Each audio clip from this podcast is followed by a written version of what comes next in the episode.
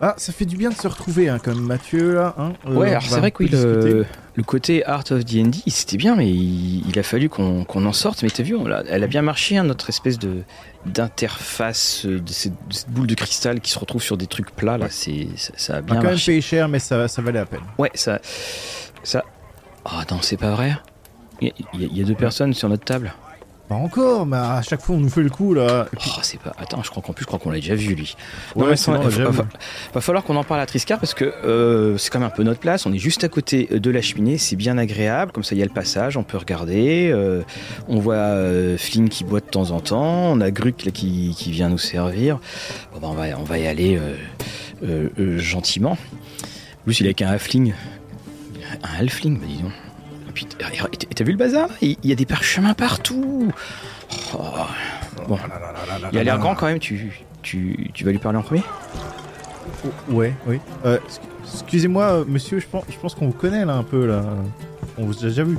Ah, Fabrice, ça va? Et Mathieu, bah, ça fait plaisir de vous voir. Je, ah me suis permis de prendre la place parce que bah, je. Oh, mais y a pas de souci. Vous êtes des habitués. Maxime, bah, ah, euh, franchement, à l'intérieur, tu aurais dû retirer ta, euh, là, ton espèce de grande capuche. Là, on, t'aurait bien reconnu. Ah, bah, écoute, ça fait, ça fait plaisir de te voir. Dis donc, ça, faisait un petit bout de temps d'ailleurs qu'on devait en parler. Oui, oui, bah oui, je suis désolé, mais je, c'est pour ça que j'ai gardé la capuche. Quelques ennuis avec des magiciens du thé.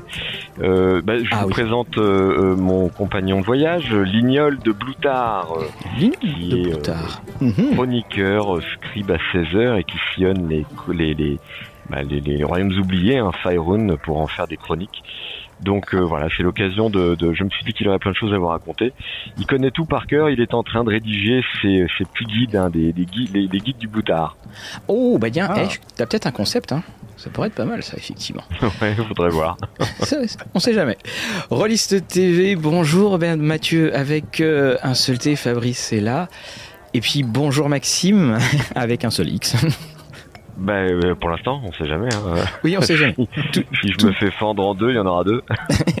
tout bien. Donc, ah, eh bien, on l'avait euh, promis, ce, euh, ce numéro, ces numéros sur les royaumes oubliés. On avait déjà fait les voyages. Alors, comme le veut la tradition, nous vous disons à tous bonjour, à quelle que soit l'heure du jour ou de la nuit où vous nous écoutez. Et puis, si vous êtes en voiture, faites bien attention. Tiens, d'ailleurs, Fabrice, pardon, Maxime, une question. Où est-ce que tu nous écoute généralement?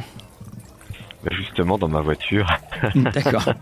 Ah, j'ai pas mal de voyages euh, souvent ou dans le train ou dans l'avion et donc en général je vous mets euh, dans mes oreilles et, vous êtes mes compagnons de route. Ah bah tant mieux, euh, tant mieux. Bah, on, a eu une, on, remercie, on a quelqu'un qui nous a envoyé une photo. Alors lui, qui était, il était sur le périph de de Paris et puis donc il avait une, sa webcam sur son casque et il a pris une photo et on voyait donc sur son téléphone que c'était le le podcast. on, on est bien content de, t'accompagner euh, ainsi de vous accompagner tous. Et ça va être un, très très beau voyage qu'on va faire parce qu'on va parler des royaumes oubliés.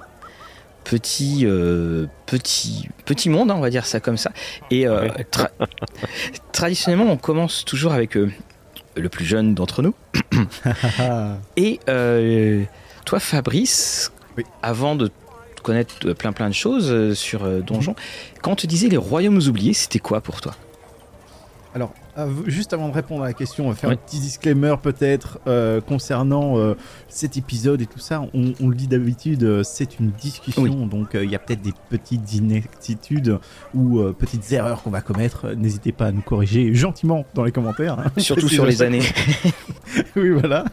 Mais sinon, pour répondre à ta question, Royaumes oubliés, qu'est-ce qu'on pense? Bah, Je pense surtout Baldur's Gate, hein, quoi qu'il arrive, et la Côte des Épées. et peut-être T, vite fait quoi. mais bon, sans plus.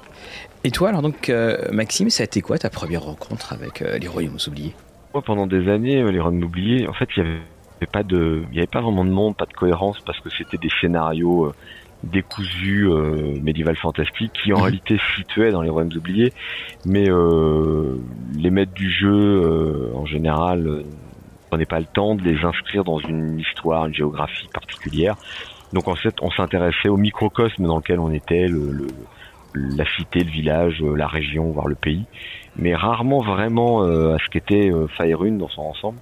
Et il a fallu que moi je passe de l'autre côté en tant que MJ pour que je commence à m'intéresser monde dans lequel c'était. Mais en réalité, je me suis vraiment intéressé en détail euh, à Faerun et aux oubliés euh, très tardivement, il y a même pas si longtemps que ça. Parce que quand j'ai commencé à vraiment vouloir développer euh, un setting de, de, de, de Fantasy, je jouais plus vraiment à Donge, j'étais plutôt sur des autres univers, que ce soit Rêve de Dragon ou même Pathfinder. D'ailleurs, on va y revenir beaucoup tout à l'heure dans mon approche des Rêves oubliés. Euh, et donc j'étais un peu passé, enfin je suis passé à côté moi dans les années 80-90. Et t'avais pas acheté les suppléments hmm. et les boîtes qui étaient arrivées par exemple? Pas à l'époque, il a fallu que je m'y mette plus tard euh, pour les retrouver. C'était plus compliqué et plus cher. On paye un peu plus cher. c'est ça qui est, très très intéressant dans, les royaumes euh, oubliés, c'est que alors déjà c'est que c'est vieux. La, première mouture c'est 1967 quand en gros Ed Greenwood écrit euh, écrit pour lui. Et puis, ben, à un moment, il va commencer à envoyer à, TSR euh, euh, pas mal de petites choses. Et puis TSR va dire eh, c'est bien ce que tu fais, mais est-ce que tu nous envoies juste là un scénario par scénario, puis tu décris, ou est-ce que est-ce que c'est une vision plus globale? Et puis il dit bah ouais, c'est une vision plus globale. Ah, tu nous intéresses, mon ami.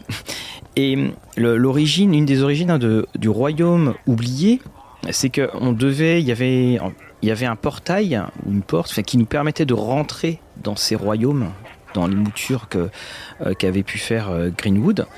Et Ed Greenwood, à la barbe blanche à la Gandalf, euh, lorsqu'il a, il a vendu en fait les droits d'exploitation à TSR, la TSR a retiré un petit ce côté bon tiens la porte et tout ça et a créé donc ce monde parce qu'ils étaient à la recherche d'un univers. Alors c'est devenu un univers officiel fin des années 80 ça a commencé avec AD 1 puis après euh, le 2.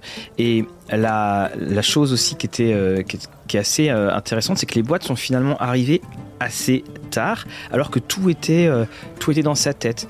Et il voulait TSR voulait, et je crois que c'est ce qui définit bien finalement ces royaumes oubliés, il voulait quelque chose où on puisse tout faire. Parce que l'autre monde qui avait qui avait une popularité fabuleuse, c'était le monde de Kryn, mais le problème c'est qu'il y avait les romans, il y avait pas mal de choses qui se passaient dedans, et ils se sentaient un petit peu à l'étroit dedans pour, pour tout faire. Et euh, il y a eu beaucoup de suppléments, il y a eu, euh, sauf évidemment pour cette cinquième où on a eu qu'un bout des royaumes oubliés, et ça... Et c'est vrai que moi, c'était un des reproches hein, que je fais régulièrement aux, Royaumes oubliés, c'est que tu pourrais avoir un tremblement de terre à un endroit euh, les royaumes d'à côté continueraient leur vie, leur vie tranquillement. C'est vrai. Et en même temps, quand on regarde la taille de, de, Faerun, je, ne suis pas totalement surpris. C'est-à-dire que c'est un tremblement de terre à 5000 km de toit dans un monde médiéval. Bon, je peux entendre que oui, à 5000 bornes, ils n'entendent pas parler ou difficilement, à part euh, quelques rares personnes ou placées euh, à travers la magie, parce que c'est toujours le paradoxe de ces mondes-là, c'est-à-dire que c'est médiéval fantastique, donc la communication, etc., la distance, tout est compliqué, et en même temps, il y a un nombre de sortilèges disponibles pour se communiquer euh, à 1000 km de là qui sont l'équivalent du téléphone portable quasiment.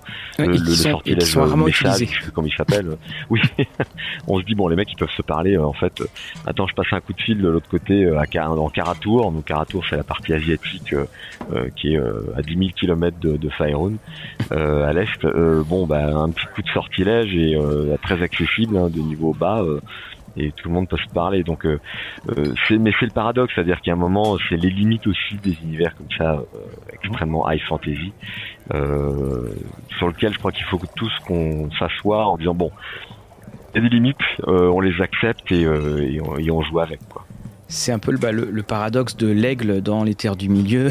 Et de, mais en fait, on n'aurait pas pu résoudre un peu plus rapidement cette histoire vers le Mordor. Ah, je suis content que tu fasses cette digression parce que ça va me donner l'occasion d'enfin donner mon avis sur ce grand truc. Alors, Tolkien disait que c'était pas les taxis des, ils étaient pas les taxis des terres du milieu, mais vas-y, je te laisse euh, donner ton mais avis. Parce que s'il avait appelé les Mais s'il avait appelé les aigles dès le début pour emmener Frodo et son anneau, euh, avec les Nazgûl qui survolent, qui volent, etc., qui patrouillent, des grands aigles géants, ça se repère facilement, il les aurait vus arriver, les Nazgûl seraient tombés dessus, ils auraient chopé l'anneau et fin d'histoire. Et Gandalf est trop intelligent pour le savoir. Donc il fait bien douter que les aigles, il pouvait pas les envoyer comme ça, fallait quelque chose d'extrêmement discret. De la même manière que tu fais pas la guerre en envoyant toute ton armée d'un coup, parfois pour un truc extrêmement précis, tu envoies un commando d'élite euh, infiltré. et c'est pour ça qu'il a pris de demander à des hobbits parce que c'est tout petit et ça a des bonus en bah discrétion. ah bah ouais, mais moi je défendrais toujours Tolkien. je trouverais toujours des raisons. Ah bah, de toute façon, oui, c'est. Bah, de toute façon, lui, il avait dit, il avait dit, c'est pas des taxis, point barre. Voilà, ça finissait la, la, euh, euh, la conversation. Alors là, une des premières choses qu'on qu'on connaît de, de, ces, euh, de ces royaumes oubliés, bah, c'est la côte, la fameuse côte des épées. C'est aussi quelque chose que je voulais vous demander, c'est pour vous, quand on parle des royaumes oubliés, qu'est-ce qu'on entend des royaumes oubliés Parce que ce qu'il faut savoir, c'est que il disait un peu plus tôt, Maxime, euh, tu as Ferune ou Faerun, hein, dépendant de comment tu le prononces, mais euh, qui s'inscrit aussi euh, dans le, monde, la planète de Toriel. Mm. Donc, qu'est-ce que, quels sont les royaumes oubliés Est-ce que c'est tout ça Est-ce que c'est même, je, je, sais même plus s'il y a des systèmes d'autres planètes dans le système solaire, etc. Oui, oui, il y a une, il y a un système solaire. Alors, je crois qu'il y a, il y a sept planètes. Et il y a même une, un, mot qui est assez poétique, il faudra que je, le, que je le retrouve. Il y a un mot qui est assez poétique pour désigner une partie du ciel. Mais il y a bien ça, ça fait partie d'un. Il y a 7 ou 8 satellites. Je pense que tu fais. Euh, alors, euh, le problème, et vous verrez, c'est tout, ça, tout le sujet de la conversation de mon côté, c'est que moi, j'ai transposé une bonne partie du monde dans lequel je jouais avant dans Fire je vous expliquerai tout à l'heure, ce qui mhm. fait qu'une bonne partie des noms et surtout le panthéon euh, de, de bah, des, des roms oubliés, je n'en tiens pas compte, mais je vous expliquerai pourquoi tout à l'heure. Euh, donc, euh, parce qu'en fait, euh, je crois que ça s'appelle les lunes de, de Céluné, un truc comme ça, qui mhm. sont en fait la lune, est surnommée Céluné, et il y a une traînée d'astéroïdes derrière qu'on appelle les larmes, je crois, de Céluné. Alors, il y, a ça, y, a, la Lune, mais c'était sur les autres planètes. Faudra, faudra que je, que que je, que je retrouve, évidemment, ce que je suis tombé dessus en relisant euh, sur les parchemins magiques, et, euh, et, puis, bah, évidemment, j'aurais dû faire une, dû faire une note euh, comme, comme tout le temps. Et c'est, alors, on précise aussi qu'en France, il y a eu un, avec euh, le, magasin Ludique Bazar. Alors ça, on l'a expliqué la semaine. Euh, je sais plus quand on l'a expliqué, Fabrice. Dans quelle émission on l'a expliqué euh, ah, je, ne sais plus. Beaucoup. Je voilà, dans beaucoup, c'est que bah, l'encyclopédie des royaumes oubliés, donc de la quatrième édition de Donjons et Dragons, était a été vendue ou donnée d'ailleurs avec voilà à prix très très bas. Et dedans, il y a beaucoup de choses. Et pour toutes les personnes qui qui s'intéresse à euh, donc aux royaumes oubliés. Vous pouvez le prendre et si vous voulez investir, parce que je dis investir parce que c'est un des suppléments les plus chers avec euh, Waterdeep en français, c'est les royaumes oubliés en donc euh, version 3.5, enfin version 3 3.5. Alors celle-là, il vous faudra en français, c'est plus de 100 euros à débourser. mais c'est considéré comme étant une des, un, des guides les plus, euh, euh, les plus approfondis de toute la, de toute la collection euh, donc des, guides Donjons et Dragons. Sachant qu'ils évoluent aussi, hein. il y, a, des pays qui, avec la mâche peste et tout ça, qui changent, qui changent un petit peu et qui ont des, petits soucis quand il y a des grandes failles qui apparaissent chez eux. C'est, c'est classique. Alors là, on, on va parler justement donc de la, première, terre. Si on parlait un petit peu de cette, côte des épées, parce que je pense que la côte des épées, c'est la plus connue parce que bah, y a eu les jeux vidéo. Et, puis on va retrouver des noms comme effectivement la porte de Baldur, euh, pas d'hiver devenu euh, euh, Neverwinter. Et puis après quand on monte, il y a la ville de Luskan que moi j'avais utilisé pour le début de Maze of Blue Medusa parce que j'aimais beaucoup ce côté la ville de pirates c'est euh, euh, un, petit peu en sans foi ni là ni loi. Mais je trouve qu'une des choses euh, qui est très enfin qui montre parfois le point de détail des le niveau de détail des, des royaumes oubliés c'est on a des choses sur les températures on a des choses sur les courants c'est il y a quelque chose au fur et à mesure du temps qui fait qu'on a un monde qui est finalement très très très décrit. Toi, tu as pris Maxime euh, des exemples dessus? Enfin, là, si on si on parle par exemple de la, côte des épées, toi, tu en as fait quoi? Alors euh, la côte, alors justement, ça, ça me permet de faire un petit préambule en fait. Vas-y. Ouais, juste pour préciser, parce qu'on a certainement des, des, des, des auditrices, auditeurs hardcore, connaisseurs, etc. Mais non, mais non. Ne, ne me tombez pas dessus parce que je vais déformer Fire Zero. D'abord, je réponds, oui, je finis aussi de répondre à la question de Fabrice. Euh, Faerun, les royaumes oubliés, c'est-à-dire qu'il y a une planète à Beirtorin, une grande planète sur laquelle est concentré tout un tas de pays, de continents.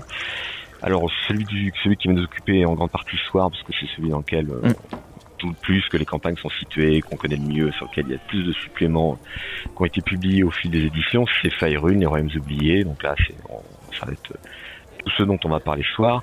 Mais il y a aussi, quand on va loin à l'est, et ça, ça apparaît moins souvent sur les cartes, un grand continent qui s'appelle Karatour, qui est lui l'équivalent de l'Asie, euh, mais gigantesque. Hein. C'est l'Asie dans son ensemble, avec toute, toute, toute, son sa richesse culturelle. Euh, il y a Zakara que tu dois bien connaître Mathieu parce que toi mhm. je crois que tu es un grand fan euh, d'Al-Kadim oui.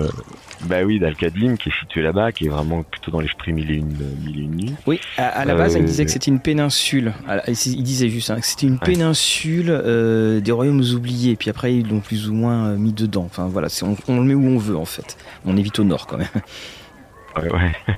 Et puis, puis de l'autre côté, complètement à l'ouest, de l'autre côté de l'océan, il y a Mastika qui a été cette version étrange d'une espèce de d'Amérique du Sud euh, mm. euh, type aztèque, inca, enfin voilà, c'était un peu une tentative un peu étrange de, des auteurs à l'époque.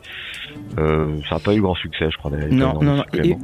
Et, Maxime, tu avais eu, euh, ils avaient publié une, une carte format, alors, euh, pas guide, de, pas notre guide du Bloutard, mais ils avaient, ils avaient, il y avait une série de cartes routières, enfin format comme des cartes routières hein, qui se dépliaient.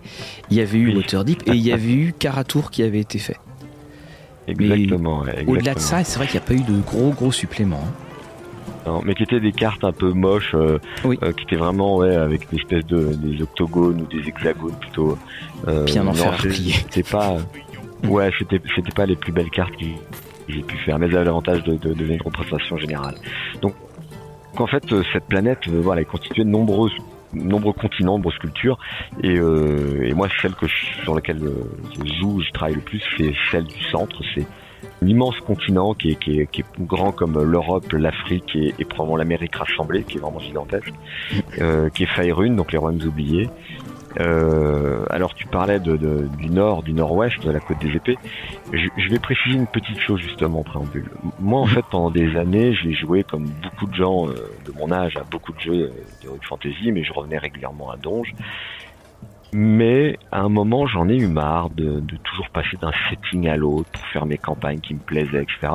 Parce que je me rendais compte que les trois quarts du temps, ce que je revenais, enfin, je revenais toujours au même système. Et alors, depuis que la cinquième édition est sortie, c'est vrai que dès qu'on joue de l'Heroic Fantasy avec des amis autour de moi, 90% du temps, c'est avec euh, des, des 5. Euh, et, et, donc j'en ai eu un peu marre de passer d'un système, d'un monde, d'un machin, parce qu'à chaque fois que t'as passé euh, des mois, des années à jouer. Et on a le monde, la géographie, l'action politique qu'il peut y avoir avec lesquels on peut jouer justement, ou, ne serait-ce que créer, créer un personnage euh, euh, en disant tiens il est originaire de tel ou tel coin, bah, quand on se rend compte que, on est passé dans un autre setting, c'est dommage de, de, de, repartir de zéro, de voir expliquer le monde, son histoire, son truc. Et donc moi j'ai eu envie de pouvoir jouer tout les campagnes, tous les scénarios, toutes les campagnes que j'avais à disposition dans le fantasy, dans la high fantasy, dans le même monde. Et donc je me suis débrouillé au fil du temps pour euh, pouvoir situer à peu près toutes mes campagnes et vous allez voir qu'il y en a certaines qui sont oui. Hein, il y en a qui sont dans, dans le même monde. Ouais, ouais, ouais, dans le même monde. Et donc aujourd'hui, euh, quand je joue euh, avec des D5, quel que soit, et même d'ailleurs quand je joue de la fantasy, 90% du temps je réadapte les campagnes on va parler de Warhammer tout à l'heure, vous allez voir, ça va piquer les yeux et les oreilles de certaines certains, mais tant pis, c'est comme ça. Euh, je les ai intégrés et j'ai fait en sorte de, de, de, me servir justement de ce qui existait, de ce que sont les royaumes oubliés, pour pouvoir y poser, y poser, y positionner euh, un peu tous ces univers qu'on connaît, hein, les plus connus, vous verrez. sachant que moi j'ai quand même joué pendant très très très longtemps à Pathfinder. Et donc forcément Golarion, qui était le monde de Pathfinder que je connaissais très bien, quand j'ai switché à, à Donjon avec euh, la, cinquième édition, ah, j'ai repris, euh, alors pardon pour cette petite digression, mais j'ai repris le Panthéon et tout, et je me suis dit, oh la vache, c'est euh, non mais c'est Dallas, le, Panthéon des, des royaumes oubliés. C'est-à-dire qu'il y a des livres entiers pour raconter les interactions des dieux, des déesses, des trahisons, des machins. Y a un moment on s'y perd, quoi. Ah ouais, on, avait fait, ah bah, on avait fait l'émission, euh, Fabrice, tu te rappelles, sur les dieux? Oui, oui. c'était compliqué. Et on s'était arrêté, je pense, qu'au dieu humain. Oui, en se limitant sur ça. Si on veut un petit peu euh, aller rapidement, on a envie de dire qu'un dieu, c'est un aventurier qui a réussi quand même. Parce que euh, c'est. Ça, ça.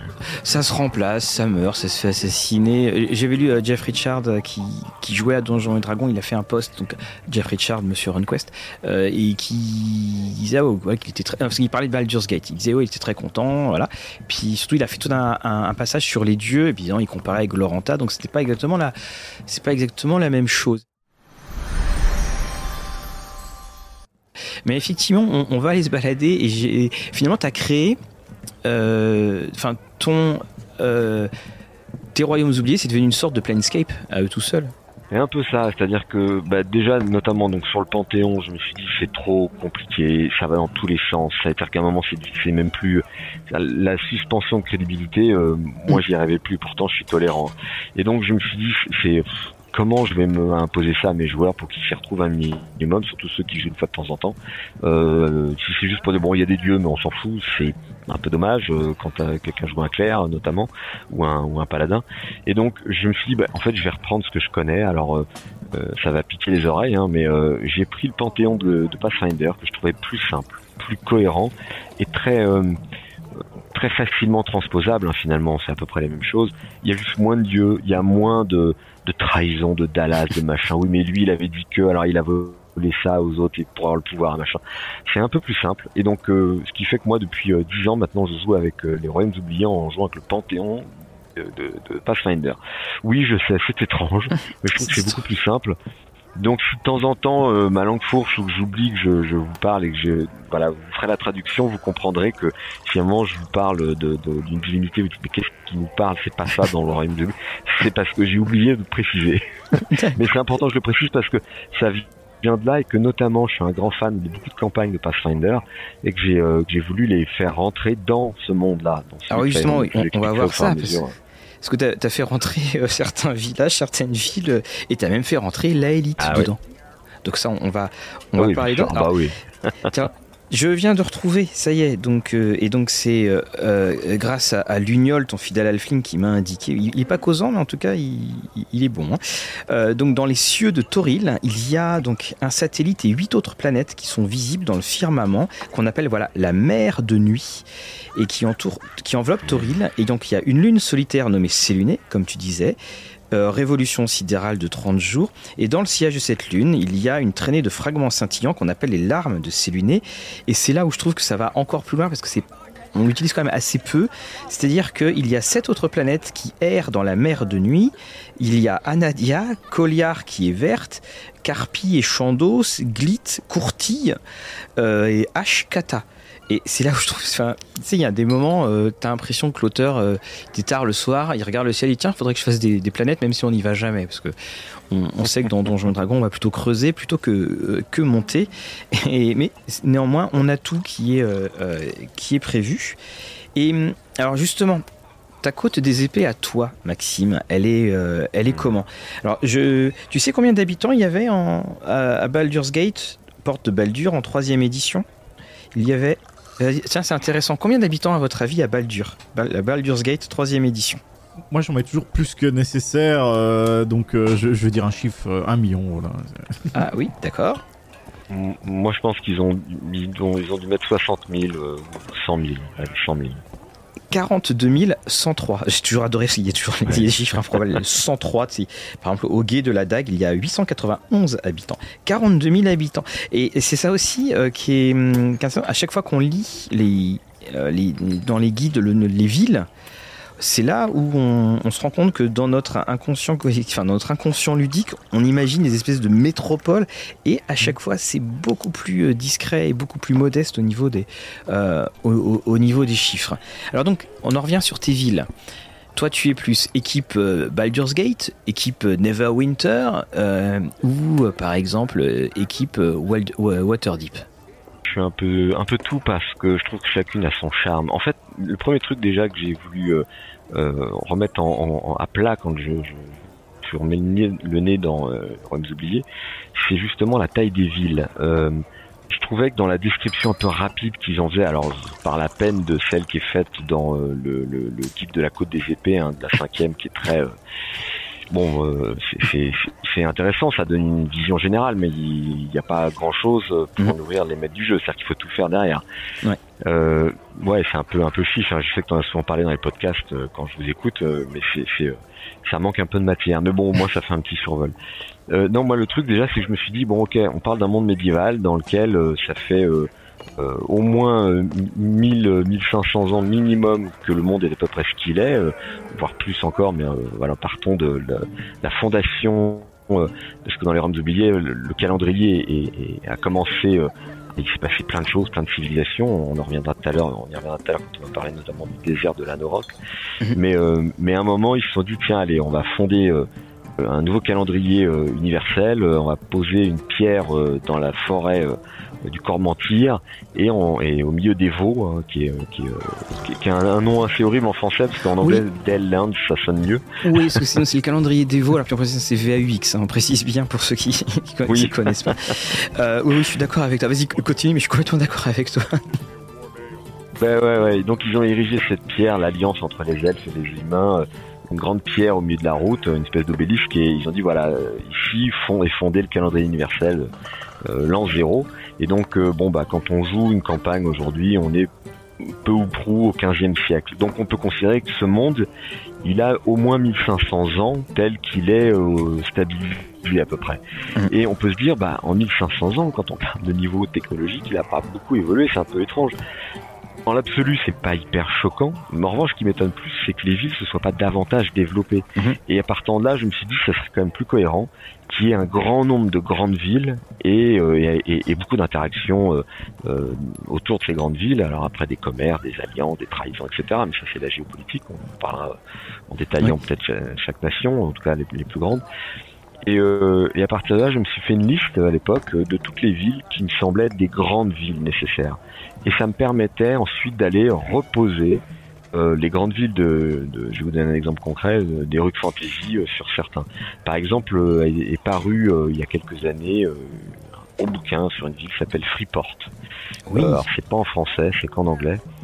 Euh, et Mathieu, je suis sûr que tu vas savoir nous dire qui a fait ça euh, à l'époque. Moi, je me souviens alors, évidemment, évidemment. Là, euh, là, je vais aller demander à ton. Ça doit être je, crois, j'ai Green bah, Ronin. qui il va nous trouver ça. Voilà, j'ai Green Ronin qui me vient, en, euh, qui me vient à l'esprit, mais je, je ne suis pas euh, sûr ce qu'il y a eu plusieurs. Euh... C'était paru. Ouais, c'était paru pour à la fois Pathfinder et je crois pour la cinquième. oui, Green Ronin, ouais, c'est bien ça. Je sais plus. Et c'est un gros bouquin, alors c'est qu'en anglais, ça n'a jamais été traduit, euh, sur une, une, ville pirate euh, très high fantasy, mais, mais pour une grande campagne. Et cette ville, elle est hyper sympa, quoi. Et, et je me suis dit, bon, bah, il va falloir que je la pose quelque part. Et donc, bah, partant de, de ce principe qu'il fallait des grandes villes pour animer un monde qui a 1500 ans euh, minimum, bah, j'ai posé différents endroits, euh, des grandes villes comme ça, et euh, on, on, va y revenir tout à l'heure, mais euh, Avena, tous ceux qui ont joué à l'œil noir dans les années 80-90 se souviennent d'Avena, cette ville incroyable, et ce supplément génial. alors, juste, Fabrice Oui, bah oui, ça te dit quelque chose ou pas? Du tout là, je pense qu'on est très très loin de, de, la période où j'ai pu jouer. Je pense que je vais faire mes premiers mots là. Euh, ah oui, oui, oui, oui, oui, oui, oui, On va pas revenir sur cette, euh, cet épisode humiliant, Fabrice, quand tu, euh, quand j'avais parlé, de sais plus quel supplément, que tu avais dit, euh, ouais, j'étais pas né, ou je, venais où j'avais un an, un truc comme ça. Oui, c'est ça, l'année de ma naissance, je pense, c'était. pour, pour nos plus jeunes auditrices et auditeurs et pour, et pour Fabrice, Avena, c'est euh, un des tout premiers, sinon le premier supplément traduit en français dans les 80 euh, sur une grande ville, euh, en l'occurrence pour l'œil noir, le rôle l'œil noir. Et c'est une ville plutôt bien fichue, le supplément était génial, la carte était plutôt belle. Mm. Alors Mathieu a eu des déconvenus, parce que je me souviens d'une anecdote qu'il m'a raconté un soir dans une autre auberge que celle-ci. Oui, que celle-ci. Nous étions moins inquiétés par les magiciens de Thèbes et peut-être plus par le barman. oui. D'une fameuse boîte que tu avais eue sans la carte, je crois. Ah non, non j'ai vu la carte, mais il n'y avait, pas les, il y avait pas les chiffres dessus. et donc euh, la carte était, était j'arrivais pas à la lire donc on avait euh, euh, bah, ma mère à l'époque était retournée parce que le magasin était pour tout dire, j'habitais, à, je crois, j'habitais à Laval, on était allé au Mans, ou quelque chose comme ça. Enfin, enfin bon, il y avait eu un truc. Ou non, on était à Rennes, on était allé à Rennes et on avait échangé la boîte. Et des années plus tard, j'ai, j'ai, j'ai, de nouveau obtenu cette boîte, mais je sais que j'avais, j'avais comme tu le disais, c'est une très très jolie carte et ça donnait vraiment envie. Et je me rappelle vraiment cette frustration, il n'y a pas les numéros, je sais pas à quoi ça correspond. C'est ouais, ça avait été une des premières désillusions, mais en tout cas, voilà, elle est, elle est là. mais je savais pas que tu l'avais remise. Et tu l'as mise où, par exemple, à Vena, dans sur la côte des épées? Alors, euh, alors tout à l'heure, on va on va faire un petit tour. On va on, va parler du Cormire, euh, qui est un royaume, et euh, justement, il y a une ville qui s'y prêtait bien, qui est une ville à la croisée des chemins, au bord d'un grand lac immense, qui est Arabelle.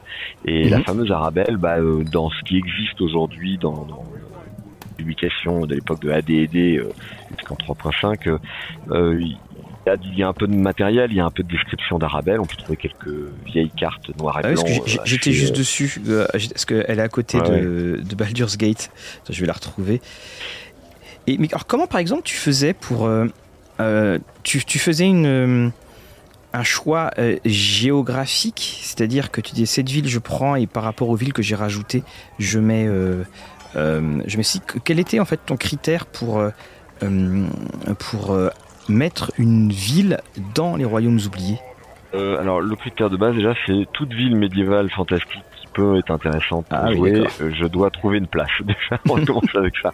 Euh, ensuite le critère bah c'est simple, c'est quelle est l'identité de la ville, qu'est-ce qu'elle est, à quoi elle sert comme type d'histoire et quelle est la géographie de la ville, de ce qui l'entoure et donc trouver un environnement qui corresponde à tout ça dans l'état du milieu, qui ne soit pas un, un, lieu qui soit déjà bien décrit, parce que si j'ai déjà assez de matière dans dans ce qui a été publié au fil des décennies, euh, en général, je m'en contente. Mais en revanche, il y a beaucoup beaucoup de cités ou de pays quand on regarde bien. Euh, euh, je vous dis un, un, exemple tout bête, Arabelle, hein, on en parlait. Un peu de matériel, on trouve des choses, mais il n'y a pas non plus profusion. De, données. Alors ça a été changé notamment grâce à tout ce qui est publié sur la DM's Guide et sur DriveThru RPG. Là, on peut trouver un peu plus de matos. D'ailleurs, sur le Cormire, alors attendez, je, demande à, à Lignol je peux te dire que, que... Pendant, pendant que tu demandes euh, à, à Lignol, je peux dire qu'Arabelle, ça faisait 30 606 habitants, donc c'était dans, dans, le Cormire. Puis le Cormire, hein, c'est la nation des, des, gens, euh, pas forcément les, au sens de l'humour le plus développé, mais ils aiment le sens de la responsabilité. On va dire ça comme ça. Non, alors Lignol me donne, donc voilà, sur, sur euh, la DM's Guide, j'ai j'ai trouvé un supplément qui est génial, qui s'appelle Cormire, Land of the Purple Dragon, qui a été écrit par Matthew Lee Myers et, euh, mhm. et c'est un, un auteur indépendant, hein, c'est pas backé par euh, Wizard of the Coast, mais il a eu l'autorisation manifestement de faire ce supplément qui fait 255 euh, pages, entièrement voué au Cormire, avec pas mal de cartes en noir et blanc. Et le supplément est plutôt bien fichu si on veut faire des aventures dans le Cormire. Et voilà, donc il existe pas mal de choses comme ça en parallèle qui reste le plus proche possible du canon officiel, mais qui vient nourrir tout ce que le canon n'a pas euh, pas apporté, n'a pas fait. Donc, euh, si vous voulez un supplément de 250 pages sur le Cormire, bah, ce bouquin-là, euh, Cormire, donc Land Land of the Purple Dragon, avec un, accent français, c'est hyper bien fichu. Mais avant de trouver ce bouquin, j'avais pas grand-chose moi, donc à un moment je me disais bon. Il y avait eu un guide volo, je crois. Bon bah. Il y avait Volo avait dû faire. Il y avait un guide Volo Cormire, oui. Exactement. Exactement, je l'ai sous les yeux. Euh, et puis il y avait, euh, ouais, il y avait le, le, le Forgotten Realms euh, sur le sur le Cormire qui était publié à l'époque de AD&D pour la deuxième édition. Donc ça restait pendant longtemps un peu le livre de référence. Et celui-ci, Je regarde en même temps, là j'ai le parchemin sous les yeux, merci Lignol. Non, c'est pas Ed Greenwood. Euh, D'ailleurs, euh, j'en profite pour faire, ah pardon, c'est le romancier. Euh, vas-y, vas-y, vas-y, vas-y. Courte aparté sur, euh, non mais sur sur ce pauvre Ed Greenwood, on va parler la soirée des Royaumes oubliés, c'est quand même sa création. Mm. Il a créé ça, tu le disais tout à l'heure, dans les années 60, ça a été publié dans les années 80. Euh, TFR s'est approprié, etc. Il a continué de publier encore jusqu'à récemment des bouquins, de temps en temps il sort des livres euh, où il contribue à coécrire des livres euh, sur euh, les Roms oubliés.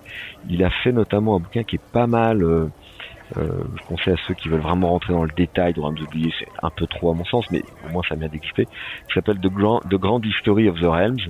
oui. voilà, qui est un qui est un, un, bouquin qui est toute la chronologie des Roms oubliés, mais c'est c'est 160 pages de dates précises sur toute l'histoire. Et, c'est un peu effrayant. écrit ça avec d'autres auteurs. C'est un peu effrayant. c'est marrant pour se repérer, pour trouver des grandes dates. Je, je, pense aussi que ça a dû être utilisé en. Euh, ça fait aussi ouvrage de référence parce qu'il peut, il peut après euh, reconsulter. D'autres personnes peuvent peuvent euh, peuvent reconsulter. Mais c'est vrai qu'il il, il est avec cet univers.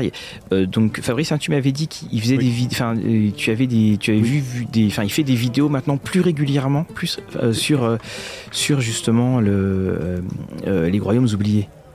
Oui, c'est ça, c'est souvent maintenant sur ce. Il y a une chaîne YouTube, enfin, il y a quelqu'un qui l'aide, hein, on va dire ça. Donc oh, il a vraiment méchant. Bon, écoute, euh, je, je, ne vois mal Ingrid Wood faire euh, tout ce qui est euh, editing vidéo, surtout de la façon dont il le fait, c'est-à-dire c'est assez YouTube. C'est-à-dire que tu as des vidéos qui durent 5-10 minutes. Bon, je sais très bien ce que ça donne. Hein. Ici, j'ai des exemples de pipelettes. faire une vidéo de 10 minutes avec vous, ça, ça risque d'être compliqué. mais, euh, mais euh, voilà, pour dire que euh, justement, tu disais que c'est peut-être un peu compliqué pour rentrer dans les royaumes oubliés, et je pense que ces vidéos sur sa chaîne YouTube, ah, c'est justement un, une bonne porte d'entrée, étant donné qu'il prend souvent un petit sujet et c'est bien monté que pour en, en 5, 10 minutes, 15 minutes, 20 minutes, des fois il y a des vidéos un peu plus longues forcément, pour t'expliquer un petit point sur les royaumes oubliés ou un sujet et il va faire souvent référence aux royaumes oubliés. Alors dans telle région, il y a ci, on va, on va voir ça. Et souvent, euh, il fait référence euh, au Cormir, étant donné que j'ai l'impression que c'est un peu son, ouais, on va en parler du Cormir. C'est euh... vraiment ça quoi. Et, et, pour rajouter sur ce que tu dis, il y a également une émission, on mettra ça en, donc en, en lien. Il y a une émission de quelqu'un qui parle de la géopolitique des. Oui euh, des royaumes oubliés. Il y a même aussi, il a fait aussi sur la géographie des royaumes oubliés. Alors c'est euh, et c'est là en fait ces vidéos moi qui m'ont fait changer d'avis sur euh, les, royaumes oubliés parce que on, on, voit la somme de détails et aussi Ed Greenwood régulièrement sur Twitter. Euh, quand on lui pose des questions, il répond et ça arrive quand tu fais des recherches sur les royaumes oubliés. Euh, la, la, source c'est tel tweet de Ed Greenwood. C'est-à-dire que là voilà directement on a ça quoi. Mais je me suis dit un jour, faudrait peut-être essayer d'inviter ce charmant monsieur quand même. ah, on pourra toujours tenter, puis on, on dira que c'est toi qui feras le montage. Moi, je Moi, mais, mais, juste pour, pour clore la parenthèse à Greenwood, donc il a tout inventé. Euh, mais ça fait gérer à l'américaine, c'est-à-dire que nous en France on est auteur, on a des droits d'auteur et, et on peut pas nous aliéner de notre création, euh, nous désapproprier euh, tout ça. Euh, Ed Greenwood, euh, le pauvre, euh, le film Donjons et Dragons qui, qui, qui est sorti l'année dernière, je crois, se passe dans les Royaumes oubliés. Je crois que son nom n'est même pas apparu oui. à la fin du générique. Je suis ah, d'accord, je, je m'étais fait la remarque. Il est, il est pas existant, c'est-à-dire que TFR lui a acheté les droits de faire tout ça, et puis après, bah merci, au revoir, c'est ta création, mais maintenant c'est à nous. Tu mm. dégages et tu toucheras plus un rond, et euh, tu seras plus jamais nommé euh, comme euh, comme étant le type qui a créé tout ça. C'est euh, bon, c'est le, le, le, le, le principe de la, la, création et de, du capitalisme extrême aux États-Unis. Parce que ce qui est pire, limite, c'est que c'est même pas euh, TSR qui cite en mode euh, oui, ils ont créé Donjons et Dragons, non, c'est Wizard of the Coast, Hasbro. Oui, moi c'était ça dans le film, hein, c'était le côté euh, Hasbro's Dungeons and Dragons, et tu fais, oh, ça fait mal quand même. Parce que je crois que Gigax ouais, c'est mentionné. Euh, attends, je, je, sais plus où. Non, non, même pas, c'est justement non, non. ça, c'était scandale. C'était scandale, justement. Parce qu'il y ouais, avait donc, euh... mention, je pense. Et, et, effectivement, c'est cette bonne. Euh, à l'américaine, comme, comme tu disais. Ouais. On a encore pardon. nos parchemins pardon, magiques, a... mais. Voilà, il y a Lignol qui me dit euh, qu'on est en train de s'éloigner du sujet et je crois qu'il a raison. Donc, la, Juste pour Angry Wood, je pense que euh, il, a quand même le droit de dire euh, des choses sont canon par rapport à l'univers Oui. Ça, j'avais cru entendre parler euh, lors d'une vidéo qui disait j'ai bien confirmé que ceci était canon, cela n'est pas canon, etc. Bon après. Ça, ça, voilà, voir ce que ça donne en réalité. Engage que lui. oui, ouais. Je Alors, pense que Hasbro s'en contrefiche. Ouais, oui, oui, vu ce qu'ils ont annoncé dernièrement, oui, la, réalité virtuelle un premier jeu de réalité virtuelle. Et j'ai envie de dire, mais attendez, mais le jeu de rôle, c'est le premier jeu de réalité virtuelle. Voilà, on n'a pas besoin de casque euh, et dans notre tête, on fait apparaître plein de réalités. Donc, alors, effectivement, tu, tu disais, Lugnol, il, est, il a l'air sérieux avec son monocle, mais euh, quand il nous regarde, bon, bon je, fais, je fais un jet de protection. tu disais donc, euh, Maxime. Non, oui, c'est-à-dire que bah, alors, si on doit balayer, on va commencer à rentrer dans le sujet. Euh, après ces longues présentations, digressions, voilà. Euh, alors, si on prend la carte de Faerun euh, et qu'on commence par le nord-ouest, mmh. euh, bah il y, a, toute la côte des épées dont tu parlais. Alors, la côte des épées, c'est il n'y a pas de c'est pas unifié, c'est-à-dire qu'il n'y a pas un souverain, c'est un assemblage de, de, de territoires euh, plus ou moins revendiqués, clamés, avec des autorités qui sont en général plutôt des villes avec euh, les terres autour. Et, euh, et, donc tout au nord, bah là il y a, y, a y a, un lieu qui a été très utilisé autrefois, mais depuis que c'est la cinquième édition, on n'entend quasiment plus parler. C'est les Marches d'Argent, qui est un lieu que j'aime bien, moi, qui est, assez en anglais. possibilités. Mm. Ouais, exactement, avec un super supplément qui avait été traduit en français je crois, pour la troisième édition. Oui, si oui. pas de bêtises. Tout à fait. Tu as tout à fait euh, raison. Je crois même. Je, euh, je, crois que je. Je ne sais plus si je l'ai ou pas parce que j'ai les. Enfin, j'en avais récupéré plusieurs et, et ça fait partie ouais, de, ces, de, de cet endroit. Alors, on a euh, on a Valbis qui a été développé. On, on, a l'impression qu'ils ont vraiment pas voulu aller dans les terres, parce que pourtant les marches d'argent c'est pas bien loin de la côte des épées, mais ils ont pas voulu aller dans, dans, euh, dans, les terres. Et on, ils ont essayé, je, trouve, de faire une sorte de développement. Parce qu'on a eu Schult, donc tout en bas, mais on va revenir dessus. On a eu les villes, on monte jusqu'à Valbise. Et puis après, euh, on a l'impression que c'est juste une carte que tu peux acheter, mais on jouera pas dedans. Quoi. pardon, je, je, je vais redire la traduction parce que moi je les connais pas en français. Valbise, c'est quoi en anglais? Donc bah, hein, c'était euh, Icewind donc qui a eu le, qui a eu le, le scénario euh, écrit pendant le Covid hein, pour euh, par, l'auteur, je crois que c'était Chris Perkins, si je dis pas de bêtises. Il a chapeauté tout ça, mais il y avait eu justement beaucoup d'auteurs. C'est à ce moment-là qu'ils ont commencé à employer plus de d'une dizaine d'auteurs, je pense, des fois sur travailler à certains scénarios. Quoi. Et puis c'était aussi très connu, euh, Icewind Dale, parce que c'était euh, Drist. Donc tous les bouquins euh, sur Drist euh, avaient été se, se, passer par là. Et ça, en plus des jeux vidéo que des fois que tu pouvais avoir pour connaître bien les, royaumes oubliés, bah là, c'est, c'était les, les, clins d'œil. Et c'est vrai que ça fait partie de. est-ce qu'est-ce qu'il y a au nord? Qu'est-ce qu'il y a plus au nord que euh, que hein, ou Icewind Dale? Bah, il y a le glacier, mais là on est censé arriver sur l'épine du monde, donc euh, c'est censé être la, région dans laquelle euh, les joueurs ne, ne, vont pas parce que les montagnes sont gigantesques.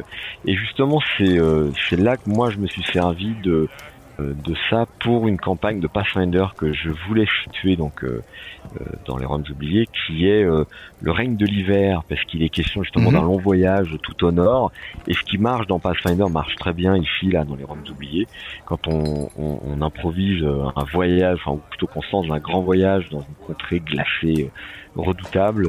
Euh, et bah tout au nord de cette carte de Faerun, il y a le, le glacier des Reghead euh, et, euh, et, euh, et, de High Ice, je sais pas comment ils ont traduit ça en français, la, la haute glace, la haute, la, la haute montagne. Et il y avait aussi cette campagne de de Pathfinder où tu pouvais euh, aller justement, tu faisais le, tu étais tout au nord, enfin vraiment tu étais au, au, pôle nord du, de la planète et tu te retrouvais avec euh, euh, dans, dans, dans l'empire du soleil levant. En fait, tu te retrouvais sur les continents asiatiques et il y avait ce dessin que j'avais trouvé tellement improbable où tu voyais des ninjas contre des vikings. et donc, et bah, bah, d'ailleurs, tu, tu, as raison. En fait, je, je confonds les deux quand j'en parle. En fait, ah, c'est les deux. C'est-à-dire que le région, le région de Jade dont tu parles, c'est dans le région de Jade qui a un voyage justement dans la glace. Et, euh, et pour le coup, je parlais du règne de, de, de l'hiver qui euh, là parle, euh, oui, du, du, froid, mais qui peut être situé ailleurs. Mais oui, en fait, euh, tu, fais bien de me corriger, c'est la région de Jade où il part au nord pour aller dans ce qui est finalement l'équivalent de Karatour dans Golarion, c'est-à-dire un continent asiatique médiéval fantastique. Et puis, puis, l'histoire commence. Euh, vous rencontrer cette euh, cette jeune demoiselle qui a l'air de rien, mais en fait non, c'est une enfin c'est en gros c'est une impératrice qui s'est qui s'est un petit peu perdue. Mais oui c'est ça. voilà. Et, dès là vous aurez quelques piécettes. Et alors toi tu as euh, euh, donc toi tu disais que tu aimais bien là, ces, ces trois fameuses villes. Alors pourquoi est-ce qu'on en parle aussi? Parce qu'effectivement ça a été euh, les sur les, productions qu'on a pu voir de cette cinquième, on est sur la côte des épées. D'ailleurs, il n'y a pas eu de guide des royaumes oubliés, c'est le guide de la côte des épées. Les produits dérivés, les cartes, c'est la côte des épées.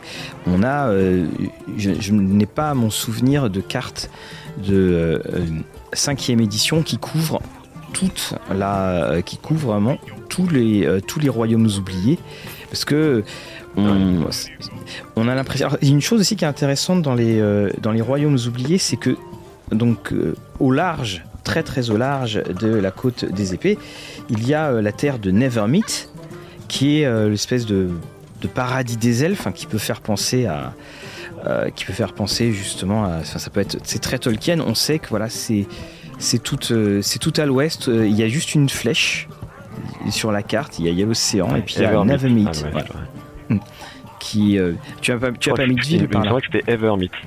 Alors Evermeet, oui, c'est fort possible. Mm, oui, tout à fait. Oui, Evermeet. Non, j'ai pas été jusque là. Non, j'avais déjà. Ouais, j'avais déjà tellement de matière possible sur euh, le Roms oublié même que je me suis concentré sur cette partie-là. Mais là, tu parlais des trois villes, Neverwinter, Waterdeep et, et Baldur's Gate, qui sont les trois grandes villes de la Côte des Épées. Pour le coup, là, il y avait suffisamment de matériel disponible pour pas avoir besoin de créer, rajouter, comme le scan d'ailleurs, le scan, il y a déjà assez de matière. Mm. Euh, le, scan en soi, c'est euh, euh, voilà, c'est la ville des pirates, on parlait. Donc là sur ça, j'ai gardé ce qui existait parce que les particularités précisées sont intéressantes. Neverwinter, cette ville de source chaude, hein, elle est sur, je crois, un ancien volcan, et donc du coup, il y a, des sources chaudes avec tout ce qu'on peut imaginer de thermes, etc., de jardins permanents. C'est une ville qui connu pour la qualité de ses euh, de ses de ses verreries, de, des lampes qu'il fabrique, euh, de multicolores, etc. Donc voilà, moi quand on me donne ça, j'ai déjà assez de matière pour créer. Euh, il y a des plans qui existent. Waterdeep, pareil, il y a carrément la campagne, le vol du dragon. Baldur's Gate, pareil, il y a une campagne qui est située là-bas dans la cinquième édition. Donc il y avait assez de matière pour moi pour garder ce qui précisait.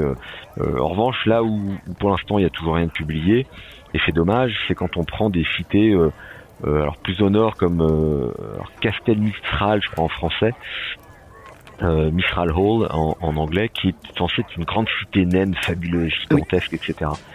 Une fois qu'on t'a dit ça, moi je suis MJ, je me dis mais euh, j'ai envie de développer ça, quoi. J'ai forcément moi un autre euh, des personnages qui vont avoir envie ou moi qui va avoir envie d'emmener mes joueurs dans une grande cité naine et il y avait rien de très très développé, euh, en tout cas de rien de ce que j'ai trouvé.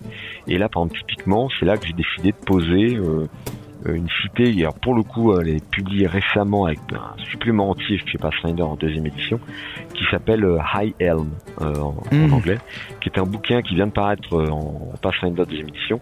parce que moi, je considérais qu'Aslam Mistral c'était un peu Erebor, quoi. Ah je me demandais si t'avais pas posé la Moria, ça aurait été. Alors oui, si, figure-toi que si, mais on n'y est pas encore.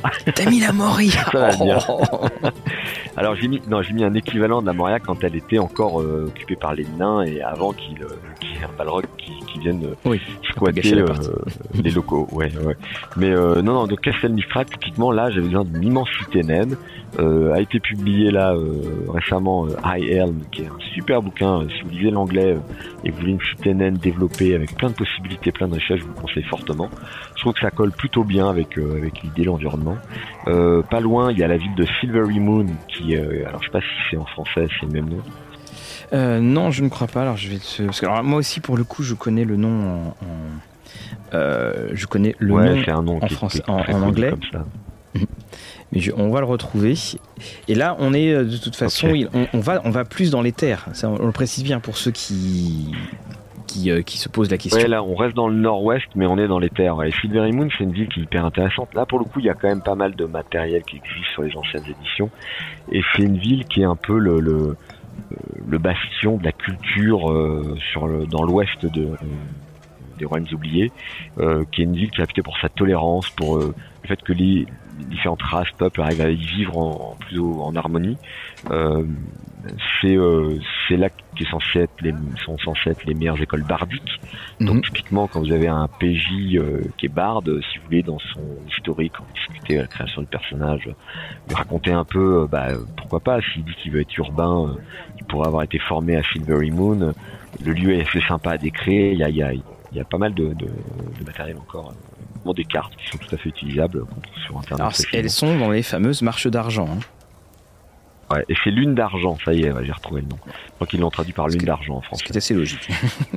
ce qui est, assez, logique. Et ça, typiquement, voilà, ça c'est une ville qui est hyper intéressante parce que elle est à la fois en territoire qui peut être plus ou moins hostile, elle a une belle histoire quand on creuse un peu euh, résistance aux invasions, etc. Et, euh, et je pense que c'est difficile de parler de faire Tyrune sans un moment euh, parler, évoquer les factions qui sont décrites, euh, notamment euh, dans, dans le, le, guide de la Côte des Épées dont on parlait tout à l'heure. Là, pour le coup, c'est plutôt bien fait parce qu'il y a un aperçu général de chacune de ces factions. Alors les factions, on va pas rentrer en détail, j'imagine aujourd'hui, mais vous avez déjà fait des, des ouais, on a, on a parlé de tout ça dans des mais podcasts. Ce qui est super intéressant quand tu vois quand, quand on parle de ça, c'est on, l'avait déjà, on l'avait déjà abordé lorsque tu étais venu pour parler des, des, des voyages, c'est que finalement, le voyage qu'on est en train de faire, on n'a pas de campagne qui va d'un endroit à un autre, des campagnes officielles, hein, bien entendu. Et souvent, on, va se. Il y, a, très régulièrement dans les scénarios officiels de Donjons Dragons des unités de lieu. Et euh, là, on, voit à quel point les liens existent dans le. Euh, dans les royaumes oubliés justement par, euh, les factions. Alors justement, soit c'est laquelle que t'aimes bien en faction? Moi, ce que j'aime, c'est toutes les factions parce que je trouve que l'interaction qu'on peut créer entre ces factions, c'est de l'interaction géopolitique euh, avec toutes les intrigues qu'on peut sous-entendre. Et, euh, et, justement, parce qu'on parle des royaumes oubliés dans leur ensemble, euh, elles font sens ces factions quand on prend les villes qu'on vient de citer, donc Neverwinter, Silvery Moon, Waterdeep, Baldur's Gate, rien que celles-ci sont mhm. des villes indépendantes. Elles ont toutes euh, un intérêt à rester indépendantes, mais on peut facilement imaginer qu'a été créé euh, des, des, des, groupes pour essayer de maintenir une forme d'alliance, de discussion, au-delà des côtés diplomatiques officiels qui peuvent toujours s'envenimer, s'envenimer euh, de façon officielle.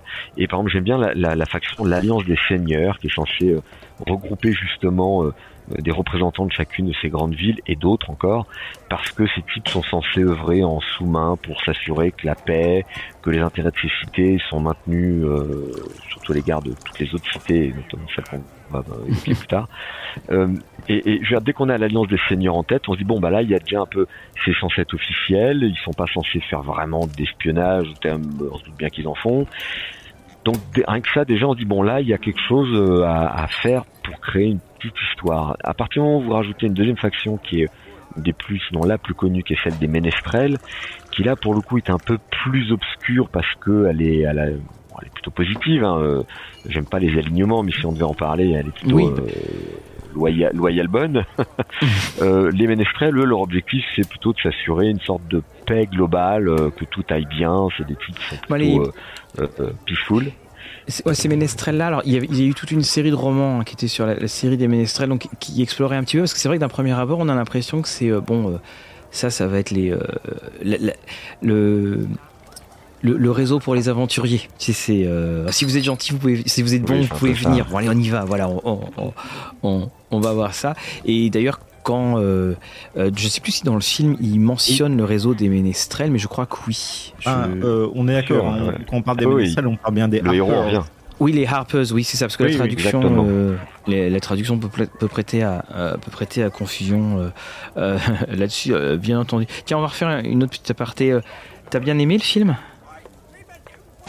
Donjons et Dragons Moi, j'ai adoré le film. Mhm. ouais, mais moi, je suis bon public et euh, à partir du moment où tu me fais un film avec plein de clins d'œil, mais en même temps qui a ce grand public sur lequel je sais que je peux intéresser mes enfants, euh, mais qui me prend pas pour un idiot, euh, qui est à la fois drôle, les scènes d'action sont réussies, l'histoire elle est simple mais elle est efficace. Mhm. j'ai pas grand chose à reprocher au film. Franchement. Est-ce que quand tu le regardais le film, qu'il n'ait pas plus marché Ouais, c'est ça. Alors ils annoncent peut-être un 2 mais avec moins de moyens d'après ce que j'ai compris. Est-ce que toi aussi quand tu le regardais, tu disais tiens ça, t'essayais de repérer. Alors qu'est-ce que ça peut être? Est-ce que est-ce que c'est tel endroit ou est-ce que c'est c'est quoi comme sort? Bah oui, on a tous fait ça. Alors lui, il est quelle classe? Ouais, bien sûr, ouais, bien sûr. Et c'est vrai que le film a été un, très très bel un, très bel hommage. Et justement on voyait bien les ben, on, on, voyait quelques villes mais en tout cas on, les voyait bien. Ça permettait de euh, bien visualiser. Plus là avec la, fameuse prison tout est euh, euh, tout était tout était dessus. Et au niveau des, villes hein, je précise hein, Silver Moon c'est dans les marches d'argent hein, c'est dans effectivement les, les, Silver Marches et c'est vrai qu'il y a beaucoup de choses quand même sur ces, euh, euh, dans cet endroit. Et le supplément, je me rappelle, en troisième édition, était un supplément qui, était, euh, qui débordait de belles choses.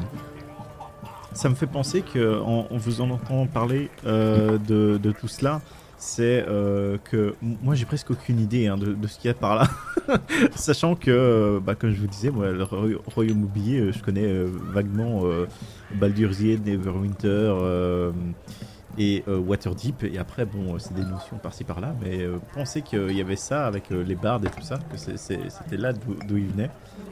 voilà, c'est. C'est des choses intéressantes à, savoir et que ça, demande à creuser. Je pense le seul supplément qui permet vraiment de voyager entre guillemets dans les royaumes oubliés, quand je dis supplément, je dis scénario, mhm. c'était Storking Thunder. Je pense que tu, tu passes un peu de, ce côté-là à un moment. Oui, tu, tu te balades bien. Et puis aussi, un des, scénarios qui exploite le mieux euh, justement donc toutes les euh, toutes les factions, c'est euh, le scénario Waterdeep qui là pour le coup tu, tu, devines qu'il se passe des choses plus loin, notamment avec Monshun et les, les fameux Entarim. Tu, tu devines ah ça. Mais tu vois, encore une fois, c'est on, est, euh, on, on, saupoudre, on, on effleure, on, on devine qu'il y a quelque chose derrière quand on connaît pas, et puis bah, quand, quand on connaît, on dit ah bah tiens, ils en, ils en parlent un peu vite. C'est toujours ce côté euh, euh, en, entre deux lignes. Et si on continue notre petit tour, donc là nous sommes tout au nord. Donc tout à l'heure tu nous as parlé de l'anneau rock, euh, ANAU euh, ROCH, hein, pareil, c'est pas un anneau. Euh, euh, et tout ça. Ça, c'est des régions aussi que tu, as exploitées parce qu'on sait qu'historiquement, elles sont assez importantes dans, dans les royaumes oubliés.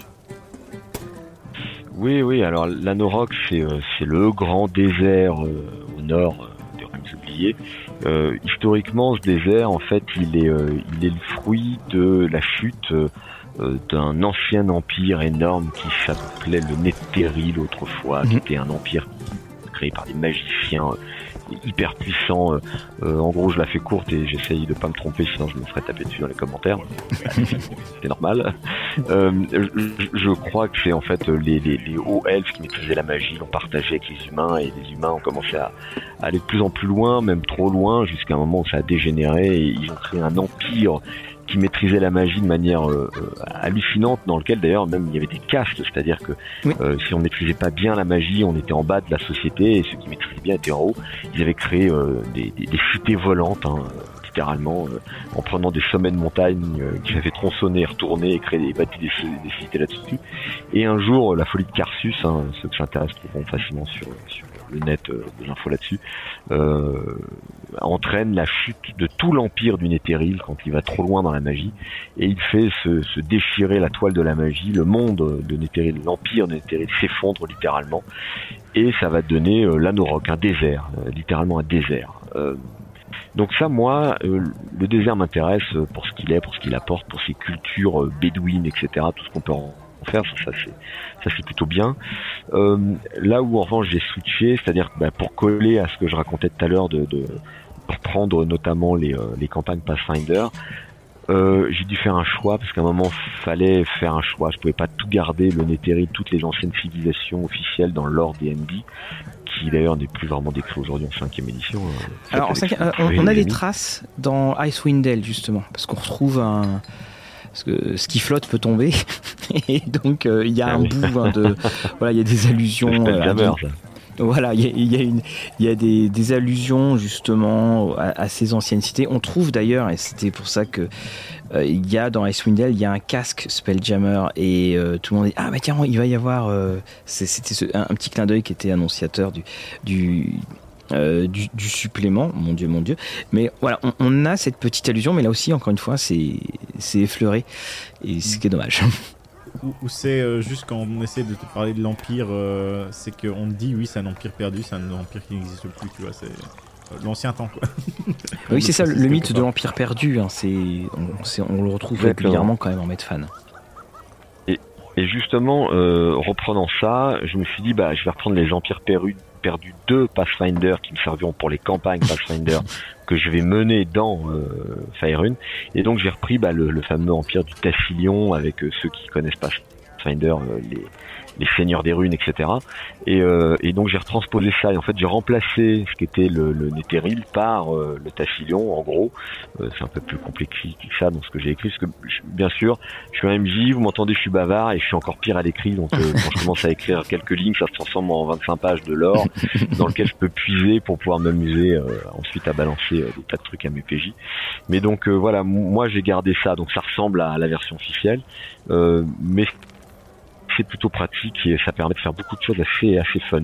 Et alors sur ce désert, il y a un truc qui est intéressant, qui peut intéresser euh, les MJ qui nous écoutent, euh, qui ont envie de, rajouter euh, des choses dans leur scénar.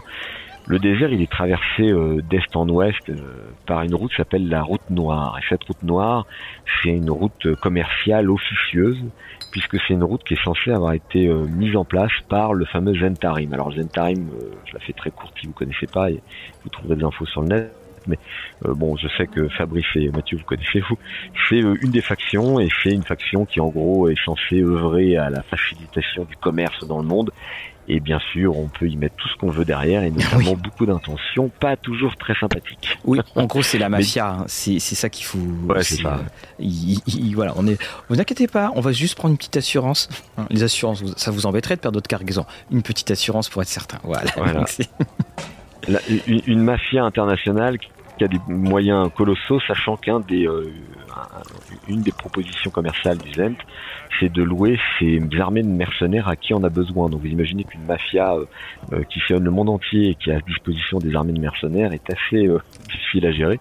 Et là, je vous renvoie à ce qu'on disait tout à l'heure sur l'alliance des seigneurs, les ménestrels, on peut rajouter l'affection de l'ordre du gantelet, tout ça. Dès que vous avez un peu tout ça, bah, vous imaginez tout de suite cette route noire qui traverse le désert, qui, qui rejoint l'est euh, des royaumes oubliés dont on va parler tout à l'heure, au nord-ouest qu'on a un peu évoqué là en parlant de, des marches d'argent et puis euh, ça ouvre les routes, la route, c'est la grande route vers vers Waterdeep, vers Neverwinter, voire vers Baldur's Gate.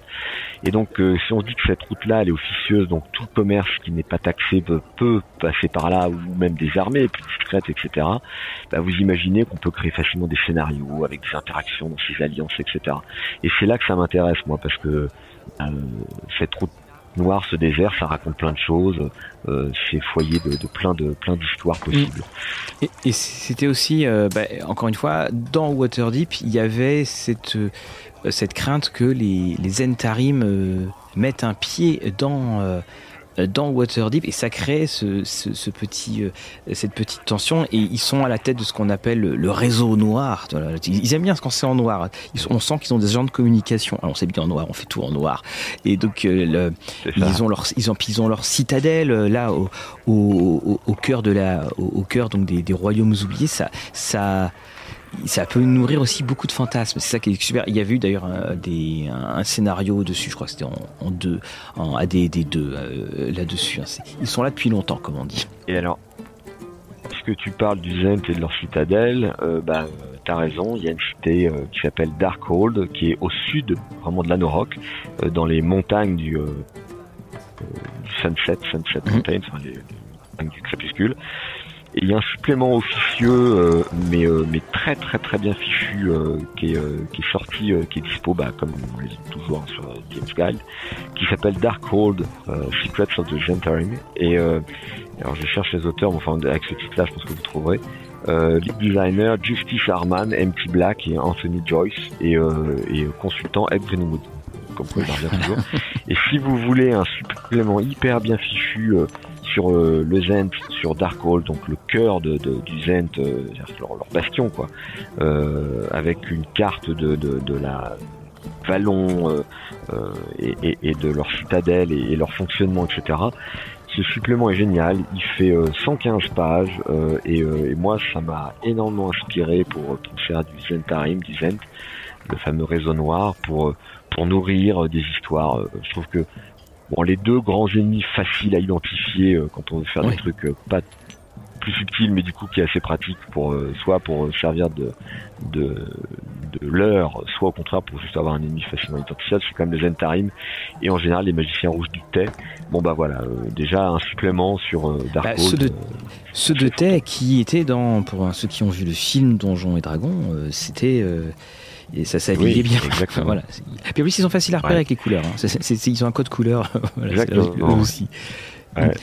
Non, ce que je voulais juste dire, le, cette citadelle dans les montagnes me faisait penser, tu sais, aux, citadelles des Assassines.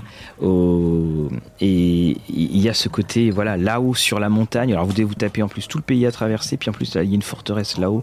Allez-y, bonne chance. Ouais, ouais, ouais. mais mais c'est un secteur qui est hyper hyper sympa. Euh, bah, euh, je peux, si vous m'autorisez, hein, je, je, dérive. Vas-y, dérive. Euh, géographiquement, ça, je, je si, si, on prend Darkhold, donc là on est au sud du désert de l'Anorok dont on parlait. Si on retourne vers l'ouest doucement, en fait, plein ouest, on finit par arriver vers Baldur's Gate. Hein, là, mm. les, les, routes plus ou moins commerciales qui existent donnent sur ce secteur-là. Euh, et, et, moi, je me suis amusé justement à situer. Alors, si on prend une carte, euh, j'invite nos auditeurs à, nous écouter avec une carte sous les yeux. Il y a euh, à l'ouest de Darkhold, donc justement, un endroit qui s'appelle Trielta Hill, c'est les collines de Trielta. Mhm. Euh, J'avais pas trouvé grand chose à l'époque sur ce sur ce lieu, sinon qu'il y avait peut-être quelques communautés de, de halflings, euh, hobbits, hein, on va dire ça comme ça, euh, qui vivent là. Et je m'étais dit tiens ben voilà typiquement un endroit que je vais pouvoir un peu euh, un peu malaxer, un peu sauf qu'à force petit à petit je me suis carrément dessiné des cartes etc et pour moi les, collines de Trielta c'est devenu euh, une colline un peu montagneuse qui en réalité euh, ferme entoure une vallée. Et dans cette vallée euh, bah, des communautés de Halfling se sont installées ont créé leur, ville etc alors j'ai raconté tout un truc dans mes centaines de pages de notes sur eux. Et en fait bah, j'ai tout simplement refait la comté euh, du Hobbit. Ah bah oui, ce qui est, ce qui est, ce qui est, ce qui est très très logique. Vas-y, continue parce que j'ai une question à te poser justement sur tes fameuses pages de notes. ouais, euh, ben, donc tout simplement, je, je, voulais avoir ce site-là. Alors, il y a déjà en réalité, quand on prend les royaumes oubliés, hein, euh, tels que ils sont décrits, un, un, monde, euh, on va dire entre guillemets un pays de, de hobbits qui, qui, existe, mais qui est complètement à l'opposé, qui est complètement au sud-est et qui des, à des, à des milliers de kilomètres de là, qui s'appelle le Luiren, qui est censé être le pays des, des, halflings. Euh, par essence, mais, mais ce pays est à l'autre bout du monde, euh, et comme l'essentiel des histoires se passe quand même plutôt dans le cœur du monde, voire à l'ouest, j'avais envie de recréer ce côté euh, havre de paix, d'innocence, complètement isolé, fermé du monde, insouciant, au cœur d'un monde euh, dangereux, hostile, qui les ignore et qui les ignore, mais on sent qu'à tout moment tout ça peut, basculer. Et, ça, quand tu le fais sur euh, les, collines de Trita, alors j'explique, enfin, je mettrai une photo, parce qu'il se trouve que moi, mon... Alors Fabrice va encore se moquer, mais mon... sur mon bureau, mon dessous de main, c'est la côte des épées, c'est-à-dire que euh, Hasbro qui a besoin de beaucoup d'argent. Ils vont passer d'ailleurs euh, euh, dans les rangs avec une casquette à la fin de l'émission. a, fait en produit. en fait, c'est un tapis de souris qui fait 80 cm de, et c'est la côte des épées. Et ce qui est intéressant, c'est que tu vois, je, je, suis le cheminement que tu donnes et je voudrais vraiment préciser que là, par exemple, sur ce que tu dis, ça fait les, deux tiers en hauteur de. On a couvert les deux tiers de, de l'équivalent de mon tapis de souris, mais si je prends la carte des royaumes oubliés euh, je suis euh, même pas, je suis environ 25, un quart. C'est-à-dire qu'on est vraiment là, on vient de décrire quelque chose qui nous semble peut-être gigantesque, ah mais qui est minuscule par rapport au reste des royaumes oubliés. Et juste ce petit mot là sur euh, dont tu parles, l'Uren c'est vraiment, mais comme tu le disais, c'est à l'opposé et on est euh, c'est sur, sur la mer, mais c'est sur la mer du côté, du côté est. On est vraiment à l'autre bout du, du continent. Alors moi, ma question que je voulais te poser, c'est quand, quand tu fais ça, je pense notamment les collines de Trielta, euh, t'as regardé auparavant ce qui avait, ce qui était donné dans l'univers officiel, où tu as regardé la carte, tu t'es dit, et effectivement, quand on regarde la carte, on dit, oh bah tiens, on pourrait faire des hobbits. Ça s'est passé comment? Non, bah, ouais, bah en fait non, j'ai vraiment, j'essaie de respecter à la base le lore qui, qui, qui existe pour pour rester euh, au départ proche des canons, parce que je m'en éloigne mhm. beaucoup ensuite, mais mais pour pas que cette euh, cette euh, cette trahison, on dit toujours la même chose, hein, vous pouvez faire, enfin, violer l'histoire du moment que vous faites des beaux, des beaux enfants. Bon, je crois que c'est tout à fait une expression qu'on emploie aujourd'hui, mais l'idée c'est ça. Non, oui, mais enfin, vous comprenez l'idée. L'idée c'est en fait de, de prendre ce qui existe euh, et donc, ben, en l'occurrence, euh, Colline de Trielta, les seules choses que j'ai trouvées quand je me baladais dans les différents bouquins que j'avais sur euh, sur Donge, notamment en 3.5, parce que dans la cinquième il n'y a rien, je crois. oui, non, c'est hors limite. Ouais, ouais, non, je crois qu'il y a deux lignes sur Trielta et encore, je me pas sûr dans le des côtes des GP. Euh, il disait justement où il y a quelques communautés alphines qu'on peut trouver dans le coin. Euh, et c'est tout, c'est tout ce qu'il disait. Et il parlait d'une ville. Alors j'essayais en même temps de, de ouvrir euh, une, une, autre carte, mais euh, je l'ai plus sous les yeux, parce que je crois qu'il y a une ville qui s'appelle, enfin un village, pardon, qui s'appelle Hardbuckler. Oui, tout à fait. Il Alors, je, je, suis dessus. voilà, et je crois que c'est en cherchant des infos, notamment sur ce village-là, que j'ai trouvé ça. Euh, euh, et, euh, et, à partir de là, bah, ce village-là, j'ai pas trouvé grand-chose qui m'intéressait. J'ai trouvé une vague carte noir et blanc avec qui est censé être un croquis, mais qui était pas très beau, de je sais plus quelle édition. Et bah du coup, j'ai pris un des suppléments que j'ai dans ma bibliothèque que j'adore, qui, euh, qui est un livre que je conseille si vous lisez l'anglais. pardon, on va parler beaucoup de suppléments en anglais, hein, mais quand c'est pas traduit, euh, je bah peux pas faire autrement. Qui s'appelle Thorn Wall, qui est qui est une ville qui est décrite euh, dans un bouquin avec une aventure et qui est, euh, qui est une super ville, euh, qui est vraiment géniale. D'abord, le plan de la ville est sublime et ensuite le village est très bien décrit, très très intéressant. Et je voulais le situer quelque part justement dans, dans Fire et à un moment c'était une évidence que Art Buckler serait Thornwall. Donc je reprends le principe de, de, des deux langues. Euh, bah, c'est le nom en commun, c'est le nom que tout le monde connaît, euh, c'est comme ça que les étrangers l'appellent. Mais euh, dans le patois local, eux leur village ils l'appellent Thornwall. Et, et c'est pour ça que les deux noms existent. Tu dis gardé sur la carte Art Buckler. Thorn, T-H-O-R-N, puis plus loin Wall comme le mur. Ouais, les épines. Ouais.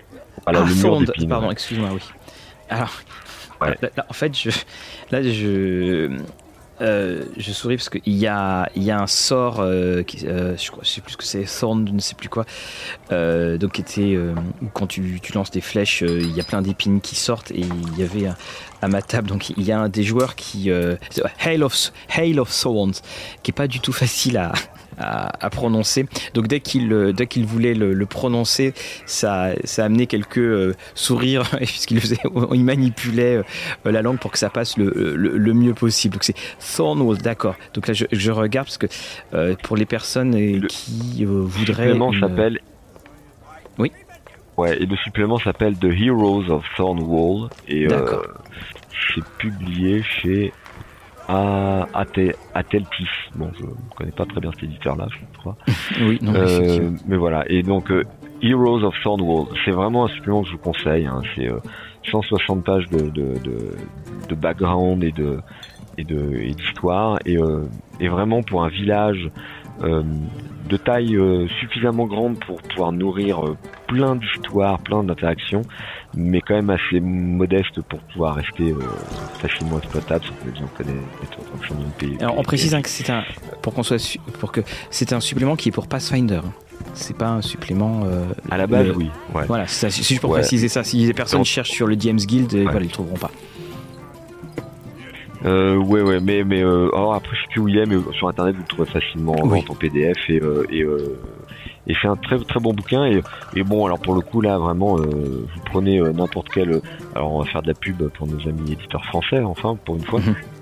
vais parler des trucs anglais tout le temps. Euh, Black Book a, a publié euh, Roland Play récemment, et dans l'écran il y a un petit supplément, un petit livret avec un fascicule avec des tonnes de PNJ proposés euh, avec différents niveaux pour chaque.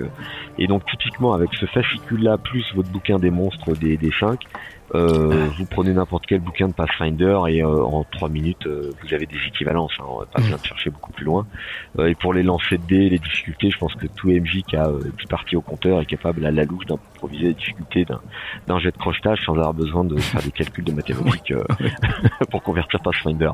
Donc en fait ce bouquin-là, vous mettez de côté la technique, on s'en fiche un peu l'essentiel c'est vraiment son contenu et il est très riche, très intéressant. Voilà, et donc bon bah les Trielta, euh, les collines, tout ça, euh, le hard buckler c'est un peu l'équivalent de, de, de Brie quoi dans la dans, dans mhm. des anneaux. Donc là tu vous avez un environnement qui est coincé entre euh, la forteresse du Zent à l'est, l'ouest, toutes ces villes dont on parlait.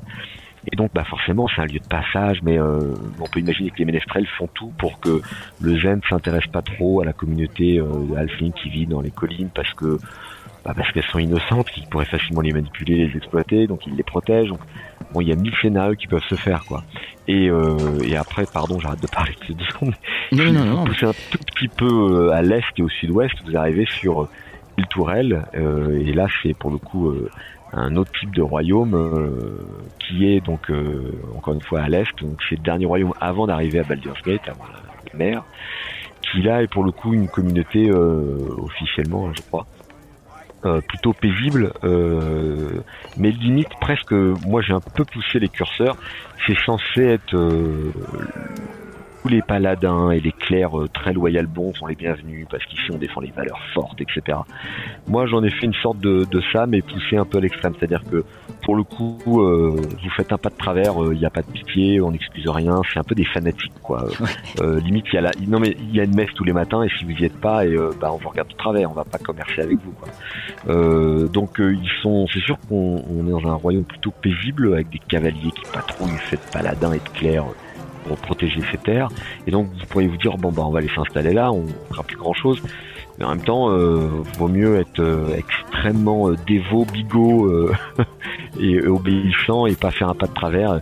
Donc j'ai un peu poussé le curseur de ce que ça pourrait donner, quelque chose de espèce de royaume un peu, un peu très divin, mais, mais, trop extrémiste dans sa loyauté. et ça, quand, quand, tu le fais, quand tu le fais intervenir en jeu, c'est dans ta campagne parce que les est-ce que c'est parce que les, joueurs vont y passer ou est-ce que les joueurs en viennent? Tu par exemple tu leur dis bah tiens si tu veux dans ton origine tu peux être un, personnage qui vient de là. Alors en fait c'est les deux, c'est-à-dire que les joueurs qui ont l'habitude de jouer avec moi dans ce monde et qui ont déjà traversé, qui connaissent parce qu'on a fait des scénars, peuvent de même me dire tiens je fais un clair qui vient de là donc il est un peu strict un peu un peu chiant parce que euh, mais il sait bien que donc, donc, ça ça peut venir des joueurs euh, ou à l'inverse c'est euh, moi parce qu'à un moment dans une campagne qu'on fait ils vont passer par là hein. là je suis en train de préparer je vais bientôt faire jouer l'éveil des seigneurs des runes qui est un peu la, la grande campagne classique de Pathfinder, qui est la, deuxième, je crois, ou première, mais la première, je crois, ouais. à l'époque, qui est très classique mais très efficace. On vire une grosse partie des donjons qui sont dans le deuxième moitié et, euh, et, du coup elle devient vraiment passionnante. Mais du coup en la situant euh, dans euh, Faerun, euh, bah il y a un moment, euh, on verra tout à l'heure sur, sur, sur, sur Point de Sable. Hein. Euh, ils vont devoir probablement, j'imagine, passer par là, mais je les laisserai faire leur route. Mais donc, s'ils passent par là, bon bah, libre à moi de voir ce que j'en fais, quoi, en fonction de la composition du groupe, de leurs actions, euh, quitte à créer des interactions qui vont les mettre dans une situation un peu peu avec des dilemmes quoi où les mecs vont se dire bon alors qu'est-ce qu'on fait quoi? On est un peu confronté à une situation euh, catastrophique où je sais pas s'ils ont recueilli un orphelin euh, d'une race qui plaît pas aux gens d'El Tourelle euh, mais qui veulent le défendre à tout prix, qu'est-ce qu'ils font? Est-ce qu'ils l'abandonnent ou est-ce qu'ils est qu'ils le défendent bec des ongles? Bah, si, mal avec eux? Enfin, si tu dois jouer dans, euh, dans, dans, Pathfinder, quand il y a les orphelins, vaut mieux les garder. Et puis quand vous arrivez dans un petit village, toujours se méfier. toujours se méfier des petits villages paisibles dans, dans, euh, dans, dans Pathfinder. Fabrice, toi, tu as joué à Pathfinder des fois? Euh, non, non, j'ai Finder ne m'intéresse pas euh, pour le système. Euh, après l'univers, oui, euh, mais tout ce qui est système, je, je, non, je peux pas. Alors que j'aime bien ça, hein, c'est ça le pire, mais je me dis non, c'est. En fait, le souci, c'est que t'entends les gens qui te parlent de Pathfinder et pour te vendre entre guillemets le produit, c'est qu'ils sont toujours dire le, le, système est mieux, le système est mieux, puis tu regardes le système, tu fais est-ce que c'est vraiment mieux ou c'est plus équilibré? C'est des maths quoi. Enfin. C'est vrai qu'il faut dire que les campagnes sont extraordinaires. Elles sont vraiment extraordinaires et mais voilà, bon, de toute façon, tout le monde le sait, le, système est plus compliqué. C'est pas pour rien d'ailleurs qu'ils ont fait une adaptation euh, du. Alors, c'est les Seigneurs des Runes, d'ailleurs, je crois, qui sera en 5E. C'est pour pouvoir euh, mmh. euh, toucher encore. Oui, c'est Kingmaker, pardon. Oui. de toute façon, ils je comprends pas pourquoi ils n'ont pas gardé le titre Faiseur de Roi, mais bon, voilà. Enfin, fallait bien que la case, celle-là. D'ailleurs, Maxime, tu nous parlais de Elturel, et c'est peut-être une des cités qui a un peu d'histoire dans le 5 édition, étant donné que lors d'un scénario euh, Descente en Avernus, elle fait partie euh, des, grandes, euh, des grands points de la campagne. Bon, sans vouloir trop spoiler, on, va peut-être éviter. Mais voilà, la, cité a une clé d'importance et peut y avoir un impact réel euh, étant donné que Mathieu tu disais ah, il se passe jamais rien, euh, les voisins ah bah. ils s'en soucient pas. Bah, là c'est le cas. Euh, voilà, oui, bon, je crois que c'est la campagne exception. c'est la campagne. J'essaie de, de, me rappeler où se trouvait Fandelver, donc la Fandaline. Pour ceux qui, qui ont vu et qui ont joué le scénario de la boîte de la boîte de base, et on est un petit peu en les fait. Montagnes. Nord. Les montagnes du Nord, tu disais? euh, Fandelver est situé dans les Sword Mountains, chez les montagnes des épées, euh, qui est au, nord de Waterdeep, euh, entre Waterdeep et Neverwinter. Voilà. Mm. Et c'est un secteur pour le coup qu'ils ont commencé à développer avec le temps, parce que quand on regarde bien tout ce qu'ils y ont situé, ils ont un peu décrit donc les environs. et il y a moyen déjà, avec tout ce qui a été publié en cinquième édition, de se faire une petite région avec oui. Euh, de quoi s'amuser un peu. Voilà, pas le on, on voit d'ailleurs hein, dans, dans, dans l'évolution que les, les, réseaux de, enfin, la carte est un peu plus chargée maintenant par rapport aux anciennes, euh, aux, aux, anciennes, euh, aux, anciennes éditions. Et, et, alors, je crois que euh, Fandelin, Fandelver, avait été mentionné une fois dans un supplément obscur, mais il y avait eu juste quasiment une seule mention et ils sont allés récupérer cette mention pour euh, bah, pour en faire le, le nœud de, enfin le début, il a la porte d'entrée des, euh, de l'univers des, des, des, royaumes oubliés. Et alors là, on, est arrivé au bout de la mer. On, est, on est revenu à Baldur's Gate. Ah si on descend un petit peu, on va continuer, parce que même il fait froid en ce moment, c'est bien d'être près de la mer. On va descendre, on va descendre, et on va arriver, euh, donc après, après être bien descendu, on va arriver aux fameuses, à la fameuse péninsule de Schult.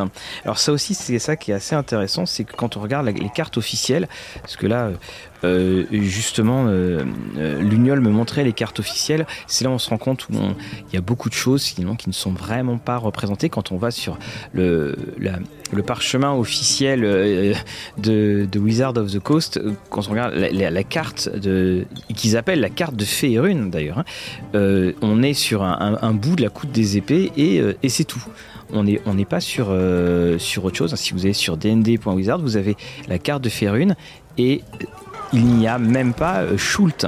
C'est-à-dire qu'on est euh, vraiment dans un accès, on a, euh, je dirais, un sixième, un huitième du, du monde de, du monde des royaumes, des royaumes oubliés.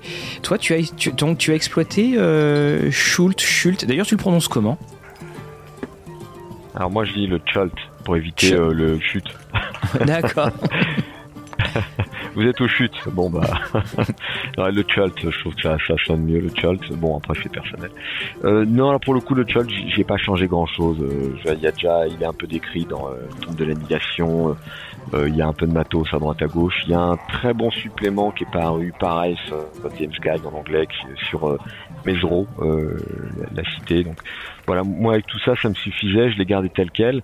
Euh, c'est euh, des jungles, euh, on peut y faire ce qu'on veut dans, dans, le domaine. Non, en revanche, un peu plus à l'est, il y a un petit royaume qui s'appelle le Tachalar.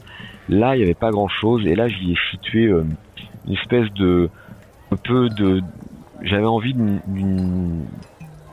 puiser dans les dans la culture nord-africaine et donc c'est un peu une espèce de, mélange euh, Maroc-Tunisie à mes yeux moyenâgeux, euh, mais qui est aussi une forme de qui a un lien très fort avec un, royaume, enfin un pays dont on n'a pas parlé, qui est l'Amn, qui est un pays qui est, qui est entre le Chult et, et, ce dont on parlait tout à l'heure. Donc c'est un peu, c'est vraiment au milieu. Et l'Amn qui a été décrit dans le, le supplément Baldur's Gate. Enfin, le, il y a eu un, je crois que c'était un volo Baldur's Gate.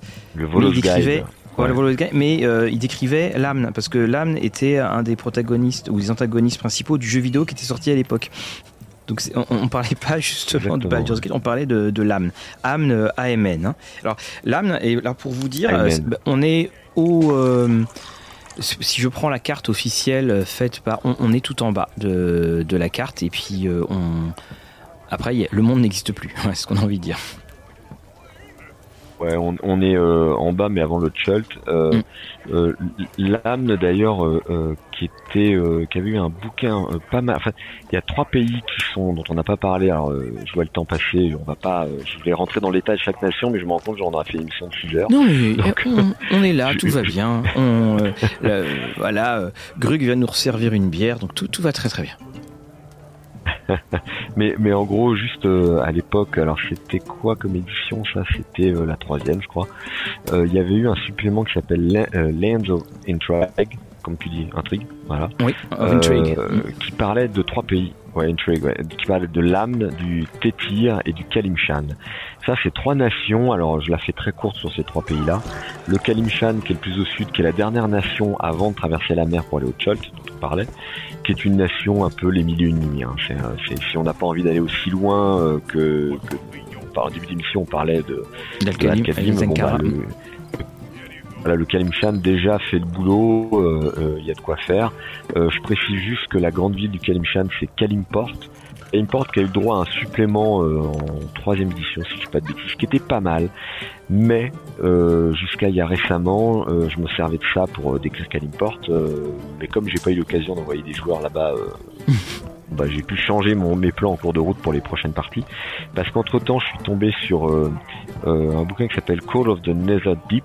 Je sais pas si vous connaissez, qui, qui est, une campagne de, de jeu c'est une campagne de jeu qui, si je ne dis pas de bêtises, est censée se jouer euh, dans le monde de Critical Role. Euh, il y avait ah, mais si, si, si, si, si, si, Bien sûr, bien sûr, on, l'a même. Euh, oui, oui, tout à fait. C'est, ça fait partie des deux. C'est pour ça que ça me dit. bien entendu, ça, ça, sera les deux dernières critiques qu'on va faire sur la 5E, ou enfin les suppléments qu'on juge dignes d'être critiqués.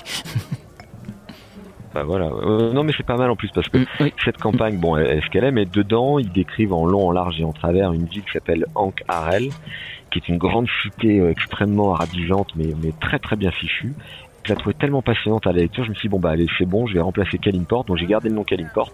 Mais pour décrire le, la cité, sa culture, sa vie et, euh, toutes ses possibilités et le mhm. plan de la ville, eh ben, je me sers de Ankarel dans Call of the Netherdeep et euh, je vous invite à y jeter un œil que c'est vraiment riche de possibilités.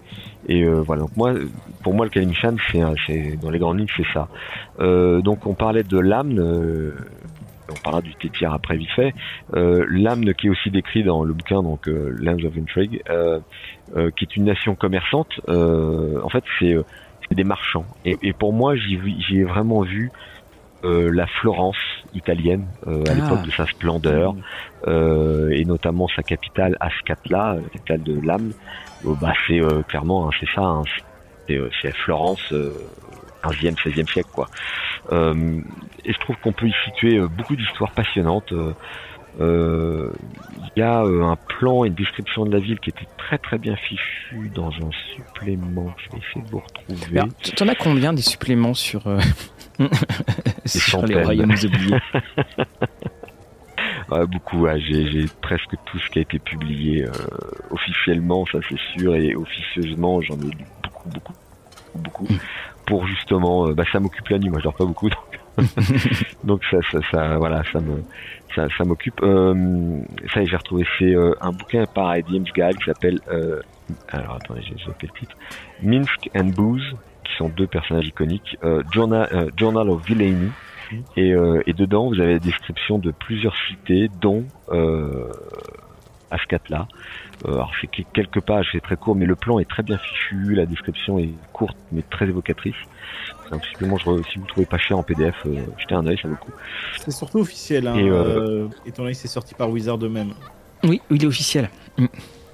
Ouais, ouais. Alors bah, tous ces suppléments dont je parlais tout à l'heure, Lost City of Mesro euh, euh, pour le Chult, euh, celui-ci, j'en ai évoqué plusieurs, euh, Rashomon, je n'ai pas parlé encore, mais tout ça sous ces bouquins qui sont, ouais, qui sont pas publiés directement officiellement, mais qui sont backés, je crois, par. On, précise, hein, par exemple, DM's Guild, Eberron avait commencé, avait fait son retour en cinquième sous un format DM's Guild 5 édition, et puis alors, alors tout le monde s'était précipité dessus.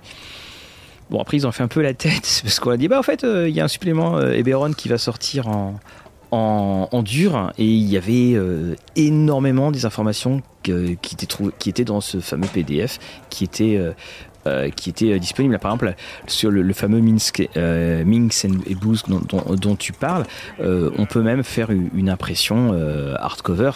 Moi, ce que je, trouve que ces personnes sont, enfin, les, personnes qui, font ça derrière, je suis assez admiratif en fait.